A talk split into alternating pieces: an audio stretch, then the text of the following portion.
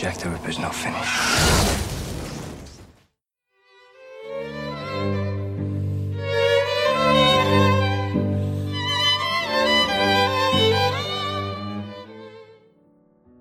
好，大家好，欢迎收听今天的阅读 Tango 书笔鉴赏会，我们是林胜林与 Sophia。嗨，大家好。今天呢，我们要介绍这一本书呢，跟维多利亚时代有关。那说到维多利亚时代，嗯、其实 Sophia 应该常听到，对，就是他们最辉煌的时代。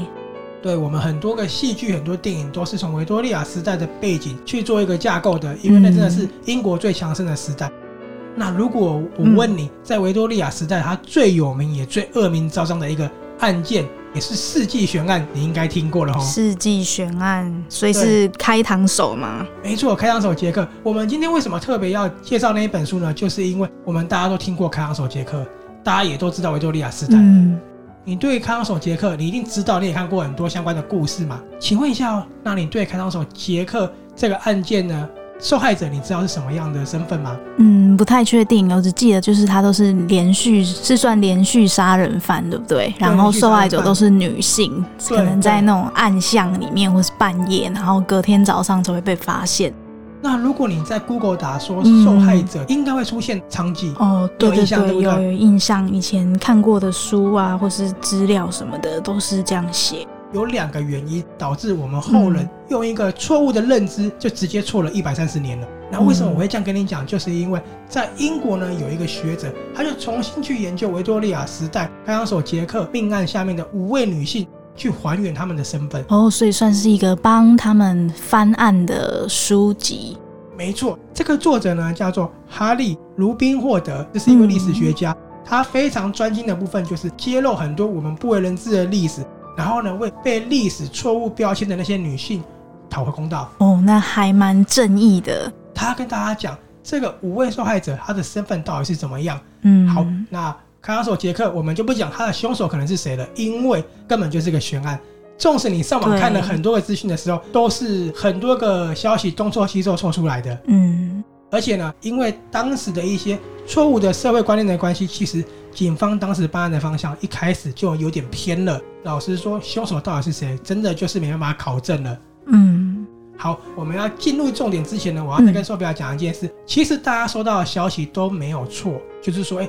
那些受害者可能是娼妓啊，嗯、可能是怎么样的一个人没有说，因为那个都是当时的报纸、当时的媒体哦写的。对，可是你所以这本书就是着重在那五位被害人的身份，比较不是着重说开膛手杰克到底是谁啊，然后凶手怎么样之类的，主要是还原那个被害人的故事，给他们公道。那我刚刚有说。嗯因为我们很多人的消息都是从媒体，以前的媒体一直传下来的。对。可是我们现在都已经知道，说媒体会制造耸动的新闻，会制造假新闻。哦，当时也是有同样的状况。因为他们要刺激销售量。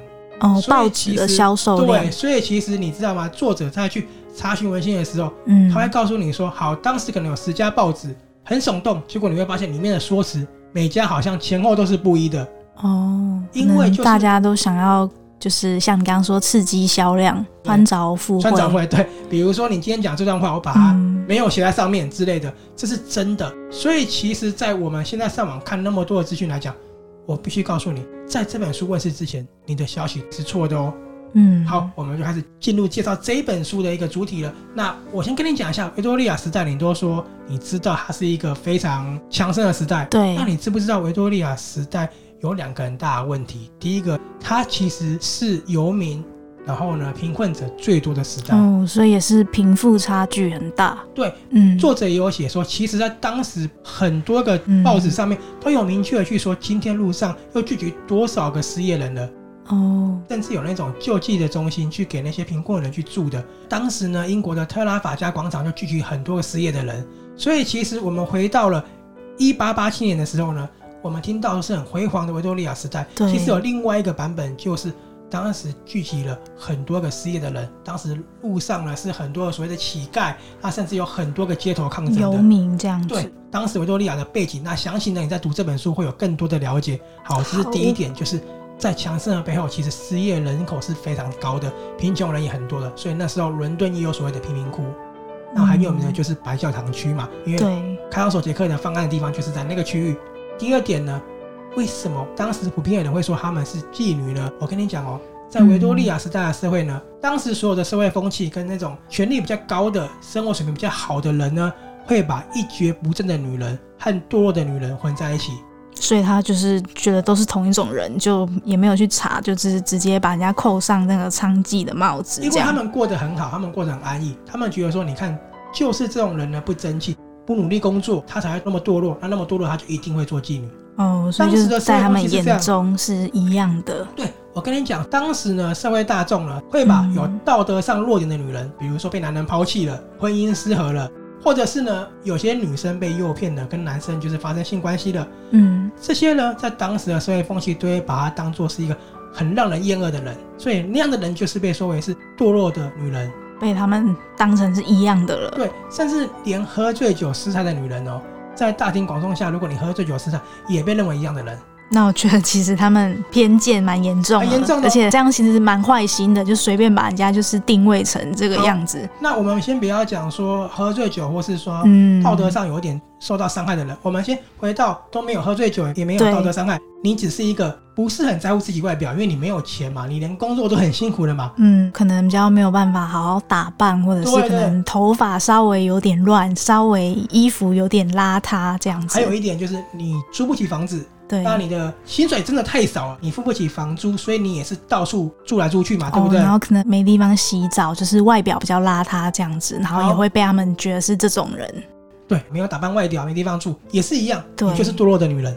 那还蛮夸张的，对，是不是很夸张？对。那还有一点，因为当时是很大男人主义，就是如果你没有一个男生去规范你的话，你也是堕落的女人，因为你就是堕落，没有男人要你。这是不是很不可思议的一件事？真的是蛮夸张的。维多利亚，所以他们认定的堕落的女人就是超宽超广，随便怎样都堕落。对，我讲实话，就是你只要不是上面那种层级的女人，下面的人基本上大概八成都被定义为堕落的女人，就被他们觉得是一样的。那堕落的女人，他们就认为说她没有什么正当工作，她也没读过什么书嘛，那一定是妓女了。嗯，所以其实当时受害者在白教堂区被发现的时候。媒体跟上面的人，上流阶层的人就自然说啊，那一定是妓女被杀害了。嗯，是不是非常夸张？这个呢，就是你所不知道维多利亚时代，因为我们看了很多维多利亚时代的背景都是皇宫贵族，嗯，对他们就是一个比较上流的人，当然就不会看到这个面相了。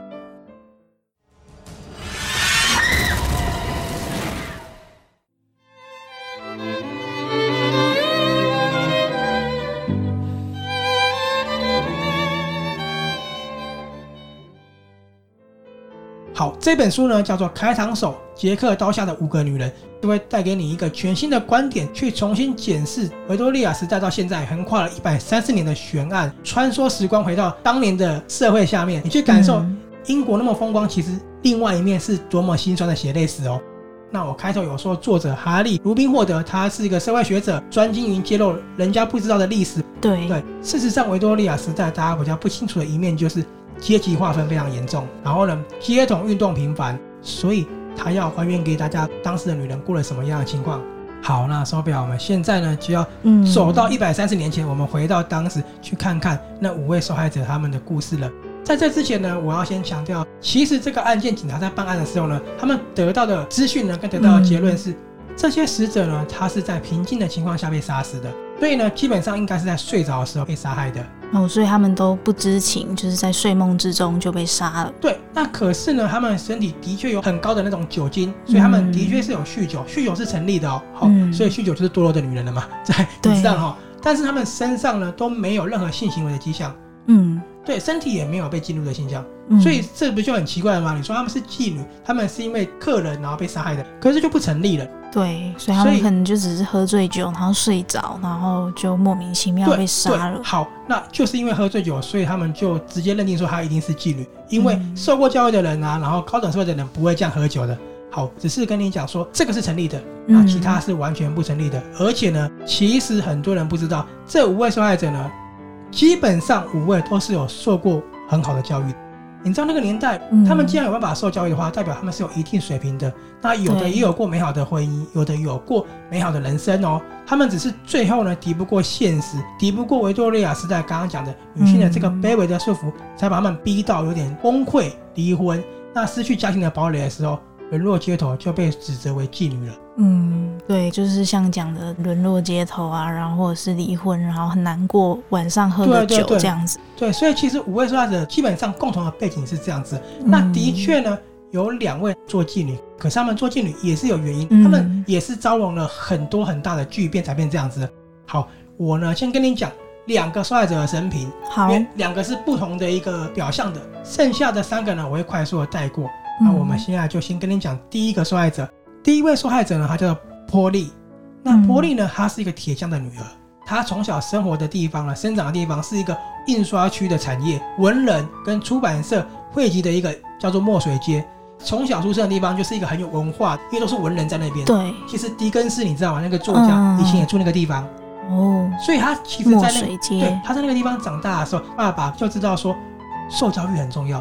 所以其实她是一个小女孩的时候，她就有受过教育了。然后呢，因为小时候他们母亲过世了，嗯，他就一个人肩负母职哦，照顾他哥哥跟他爸爸，扛起整个大任。哦、可是因为她也是家中唯一的女生嘛，所以爸爸跟哥哥也都很呵护她。嗯，好，那伯利呢，她在十八岁那一年步入了婚姻。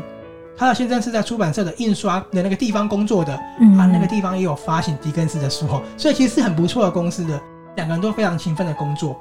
嗯，那因为他们出身比较卑微吧，因为社会阶级很严重，只能住在脏乱的贫民窟，并不会因为住在贫民窟就变得很不 OK 哦。他们呢，在贫民窟的生活呢，是很有水准，非常自律，都会把自己打理得很干净，所以他们跟贫民窟的人是完全不一样的。嗯，那刚好呢，在一八六二年，有一位美国富豪，因为他没有儿子，没有子孙，他想要把财富全部回归给这些社会底层的劳工，所以呢，他就花钱建立了一个叫做皮博迪的联合住宅，就像我们讲的社会住宅，嗯，可是这个要求非常高，这要求就是说，必须是平民之外呢，他要有企业背书，说工作认真，然后生活稳定，没有不良习惯，是需要很多层层的证明。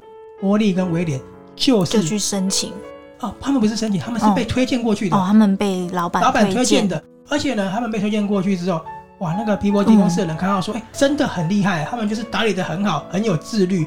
很干净，对外表干净、舒适、整齐，讲话很有条理，对不对？嗯，所以呢，就完全通过了审核，住了这个住宅了。他们在住宅里面也是典范，就过了很稳定的生活。你这样听下来，是不是觉得他跟妓女差远了？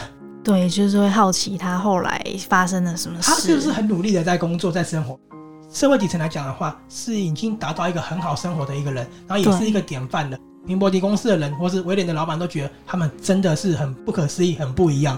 好，嗯、可是呢，出现一个变化，他们的邻居呢是一位叫做莎拉的寡妇，还有她的女儿叫罗莎塔。嗯、这个女儿呢很妙哦，她其实结婚了，可是结婚之后，她的老公出海就没有再回来了。哦，搬回来跟妈妈住。对，那罗莎塔年轻漂亮，嗯，所以她就是勾引那个玻璃的老公也，也没有勾引，因为这个没有历史证据，嗯、就是她跟她老公走得很近。可是呢，那个年代。女生呢都要生很多，嗯、对不对？嗯、你有没有想过一个问题？产后忧郁症在那时候有没有人正视？嗯，应该没有。好，郭丽会不会有可能是产后忧郁呢？也有可能啊，因为她生了那么多小孩，身体也不堪负荷嘛。嗯。那那时候她又没有人去关心她，因为老公都在工作。嗯。然后除了工作之外，又跟这一位罗莎塔走得很近很近。嗯。所以呢，郭丽就很难过，很伤心，就一气之下离家出走了。嗯。她也不要这个家了。当然，这个情况会很多人指责他说，你是一个不尽责任的妻子。可是我刚刚讲了，有没有想过她是产后忧郁？那、嗯啊、你有没有关心说她老公跟罗莎塔的状况是不是真的呢？对不对？对。她就离家出走，那这时候她是不是就是行为不检点的女人了？对，社会风气下堕落了。对，她呢，出去之后，她怎么工作，她的薪水都很有限，很少很少，根本租不起房子嘛。所以呢，她没地方去。她知道她不想要跟这个老公在一起了。但是那个年代女生是不能离婚的哦，嗯，只有老公有权利决定要不要跟你离婚，所以呢，她决定去住了救济院。救济院这个地方呢，就是我们刚刚说给贫穷人住的。可是你知道，只要住进去之后，你的人生就毁了，因为人家就知道说你是那边的人，所以就是有问题的，对，你就是有问题的。嗯，可是她为什么要住救济院呢？因为我就可以以我老公抛弃我为由申请离婚。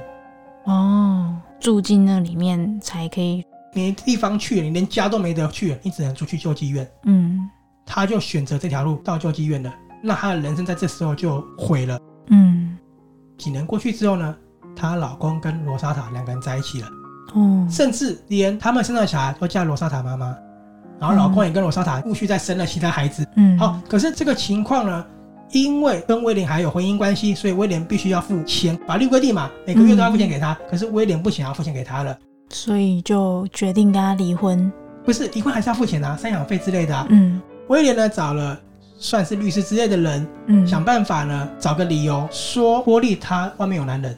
哦，这样就变成波莉不忠啊，他就可以终止付这个钱了。哦，我刚刚还以为威廉找杀手杀他。哦，没有，因为他很穷，也找不起杀手了。嗯，他那时候呢，就是随便找一个证据啊，就说波莉外面有男人啊。嗯，法官就说好，那就不要给他钱了。那真的很可怜，很可怜，对不对？他的人生就完全瓦解了。嗯，那这个时候你觉不觉得酒精是他唯一的依靠？对啊，很合理。其实他以前就在喝酒，也许是产后忧郁，也许是出现什么样的状况，我们并不知道。所以那时候酒精是他的慰藉，没错。而且可能他以前也不是酗酒，可能就是吃饭啊什么喝点酒这样子而已。对，一开始都不是酗酒的。嗯，他在那时候就是疯狂的饮酒，所以呢，原因是这样来的。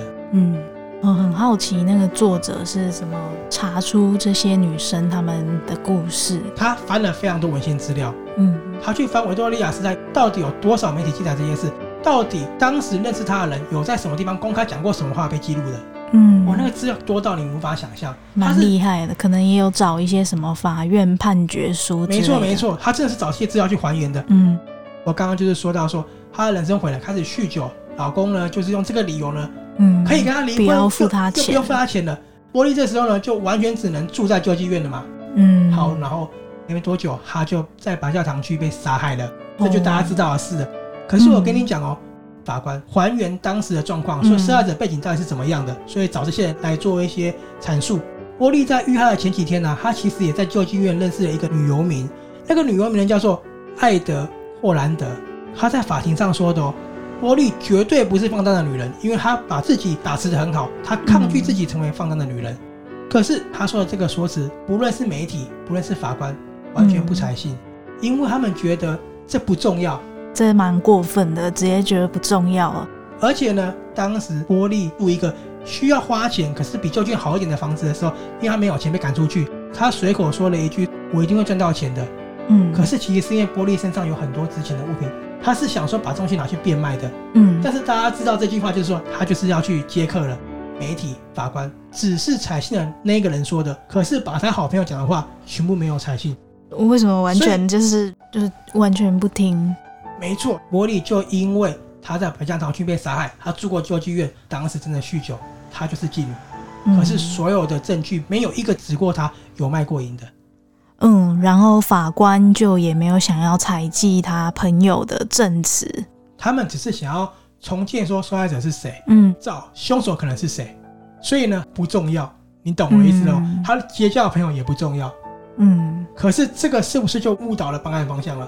对，他可能感觉就是只是找睡着的人而已。对，那波莉他当时就是因为他想要住那个地方，嗯，被拒绝在外面的时候，他又喝了酒，所以呢，他就被贴标签了。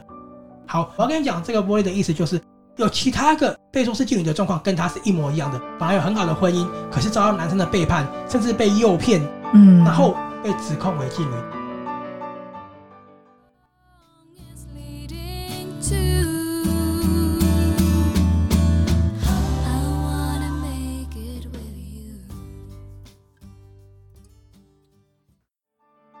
好，原来故事呢，她的确就是妓女了。我必须跟你讲，可是呢，他有另外一个让我们很发人省思的一个原因，这个叫做玛丽珍。玛丽珍应该很有名，因为她是唯一一个在家里被杀死的。哦，所以其他人都在街上。街上对，玛丽珍呢，我刚刚讲的确是妓女，可是她跟一般那种妓女不一样，她就是我们现在讲的，嗯，我不知道这个形容贴不贴切，她就是所谓的高级伴游。哦，所以她可能就是卖艺不卖身之类的。嗯也有卖身啦，也有卖身，只是他卖的是谁呢？达官显贵，卖的是贵族、爵士都有。嗯，对他们那种情况是这样子的，是有一个流程的。我们现在讲的 SOP 的，就是会有一个集团。好，比如说你今天是贵族，你要找什么样的女生，嗯、我们就安排一个很漂亮的女生陪你去很高级的餐厅吃饭，陪你看歌剧，你还要买东西送她。嗯，然后呢，最后你们可以发生关系，这是你们的事情。不过你们一定要抓这个东西。那女生也可以要求说，你要送我。戒指啊，你要送我很好的衣服啊，嗯、这样你懂哈。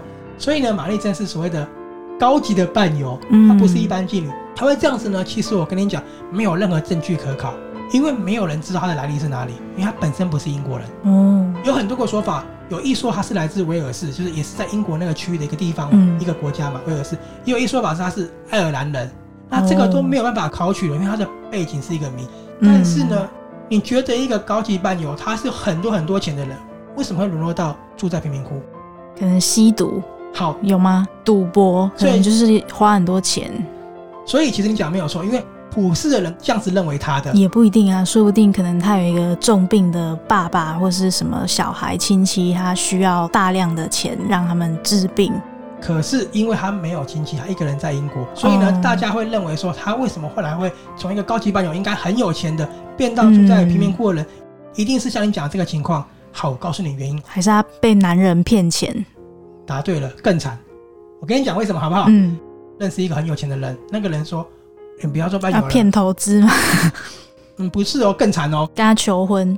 好，我跟你讲哦，就是玛丽珍呢，她做高级伴游的时候呢，认识一个男人，嗯、那个男人说：“我带你去法国好不好？”那玛丽珍觉得说：“这是我唯一能够。”在法国重新展开人生的机会，反正我也有钱嘛。嗯、那个人也说要娶我吧，我可以在法国里面当个太太啊。嗯，然后呢，他当时呢其实是很有钱的，他有很多那种超级昂贵的定制服，很多礼服，很多名贵物品的，哦、卖掉换现。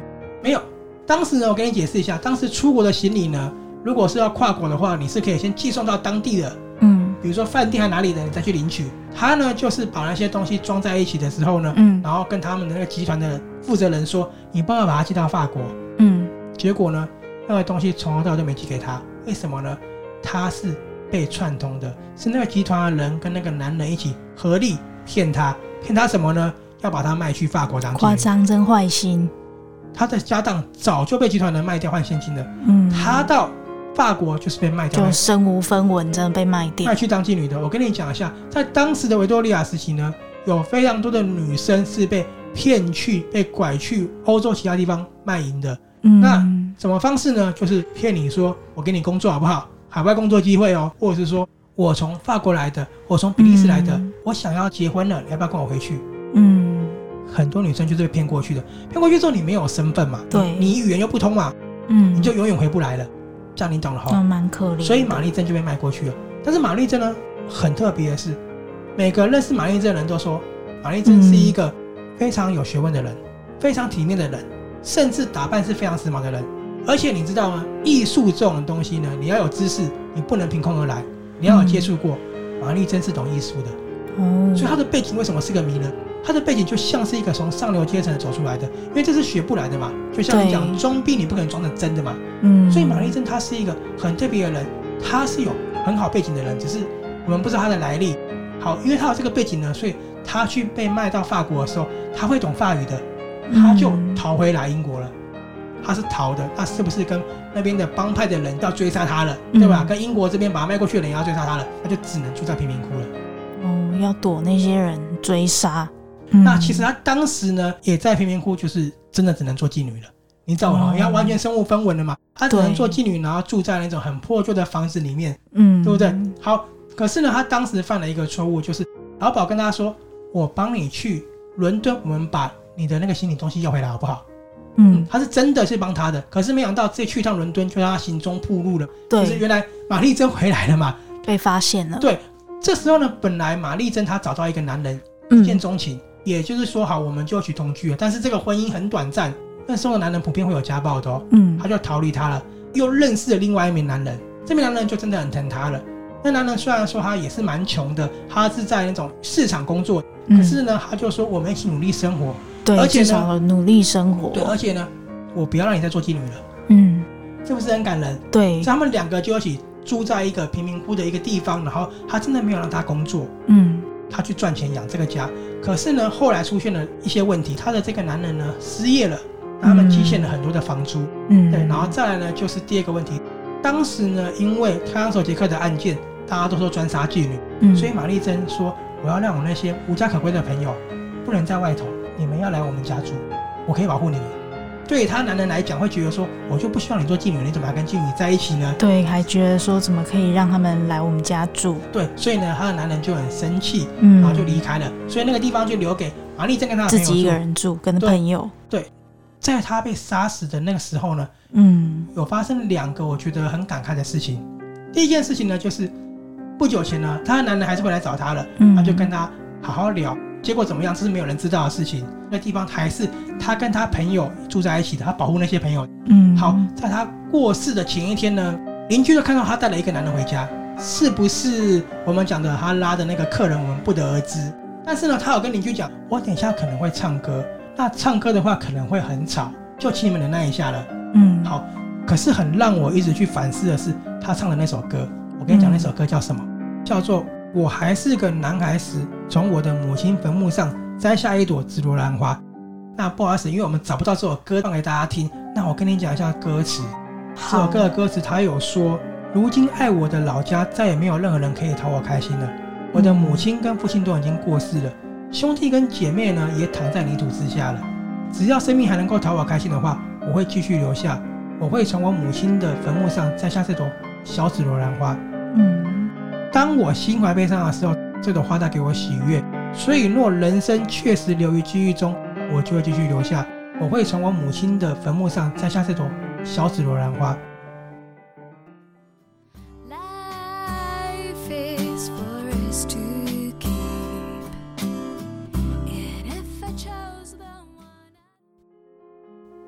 那个男生呢，待了一小时又十五分钟。嗯，那这个过程呢，邻居他们住贫民窟，隔音很差，他们只听到玛丽珍唱这首很哀伤的歌。嗯，很安静，代表也可能没有性行为啊。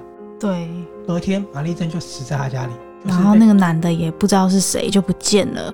对，你觉得玛丽珍这样的一个背景下，怎么可能不酗酒呢？嗯，他要被骗去卖到那个地方，然后回来遇到那么多事情。对，好，然后呢，最后又有这个男生进他家。很理所当然的，他就是娼妓。那个男生最后是不是跟他发生性关系的？其实没有任何证据。嗯，还有他是非常体面、非常有文化、懂艺术。嗯，这样的一个女生就这样子死在他的家里了。有一件事情是很多人不知道的，在当时呢，其实马丽珍死掉之后，他、嗯、是有被办葬礼，所有的那些酒馆的人，所有那些受他照顾的那些妓女，嗯，所有街上看过他的人。全部为他送行，为他走完最后一程，大喊说：“我们永远忘不了玛丽珍。”她就是在当地算是一个人缘声望很好的女生。对，你有没有觉得很感人的一件事情？对，所有那些酒吧的人、酒保啊，然后那些在街上跟他遇过人，甚至连以前他服务过的客人，嗯、全部来帮他送完这一程。虽然说他从哪里来，没有人知道，最后在英国有这些归属了，嗯，很感人。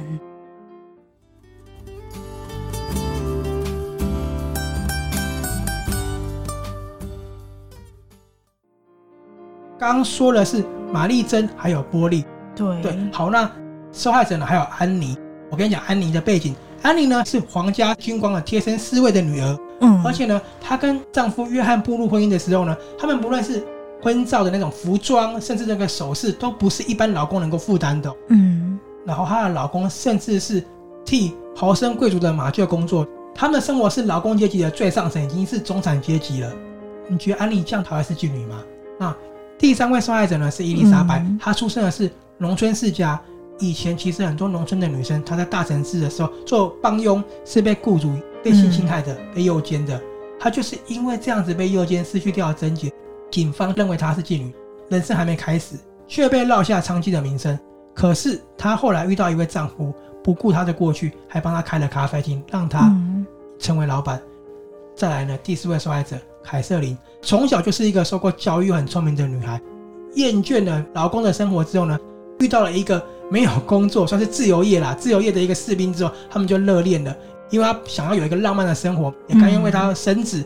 两、嗯、个人甚至呢，开始创作一些诗伴奏死刑犯的真情告白的一个作品呢，获得成功热卖哦。嗯、你听着这些人的故事，你觉得他们怎么会走向妓女呢？是不是？所以这本书里面。会把他们的故事很完整的告诉你。前面说的玻璃是第一位受害者，嗯、那玛丽珍是第五位受害者，所以我们中间再照顺序讲了二三四，就是我刚刚说伊丽莎白、安妮、伊丽莎白、凯瑟琳，嗯，好，就他们的故事。我觉得蛮感慨，他们这些人就是他们的身份就被埋没，然后被扣上妓女这样，对啊，很可怜。感慨的，我还要跟你讲后面一件事情哦。嗯。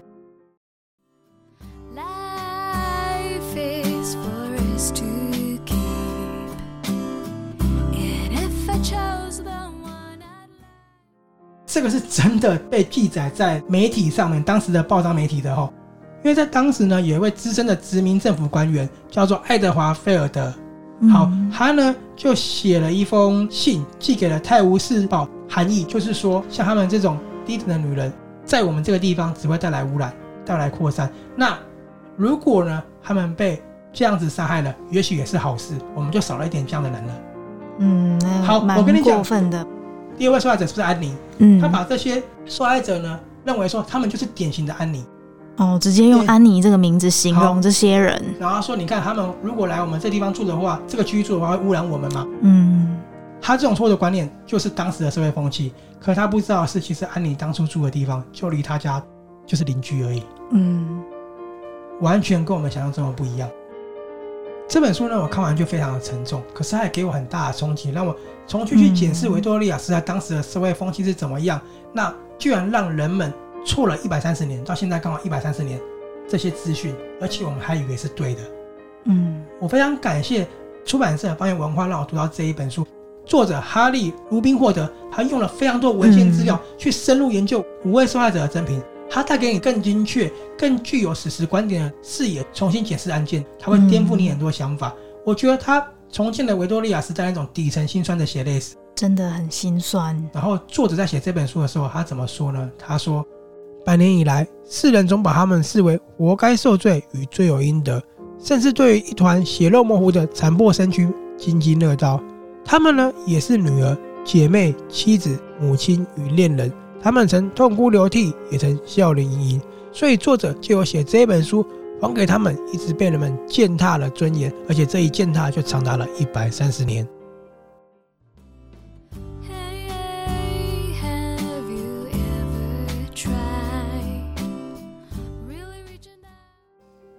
或许呢，现在很多人听到看守杰克就是一个我们讲猜凶手是谁呀、啊，一些茶余饭后的话题，着重在一些推理啊、悬疑啊，或是怎么杀的那种，没错没错上面。可是呢，作者他用很严肃的方式去看待，因为他要替这五位人们口中的娼妓的受害者呢，还他们这个被践踏一百三十年的尊严。嗯，真的很好看。这五位受害者呢，就是伯利、安妮、伊丽莎白、凯瑟琳。还有玛丽珍。如果你要对他们的故事有更详细的了解的话，可以看这本书，叫做《开膛手杰克刀下的五个女人》。人，那我刚刚只是大致讲了，嗯，波利跟玛丽珍还有其他受害者的一个背景而已。真的，你看这本书，你会得到的体会完全不一样的。那我们是阅读 Tango 书笔鉴赏会，也非常开心能够阅读这本书。它是由方言文化对，那作者呢就是我刚刚提到的哈利·卢宾获得。如果你对这本书非常有兴趣的话，那我们在粉丝团也有文章，对，就可以上我们的阅读 Tango 书富比鉴赏会的粉丝团看这一篇的文章。今天就在 Olivia 的 Make It With You，大家说再见，那我们下次见，下次见，拜拜。拜拜。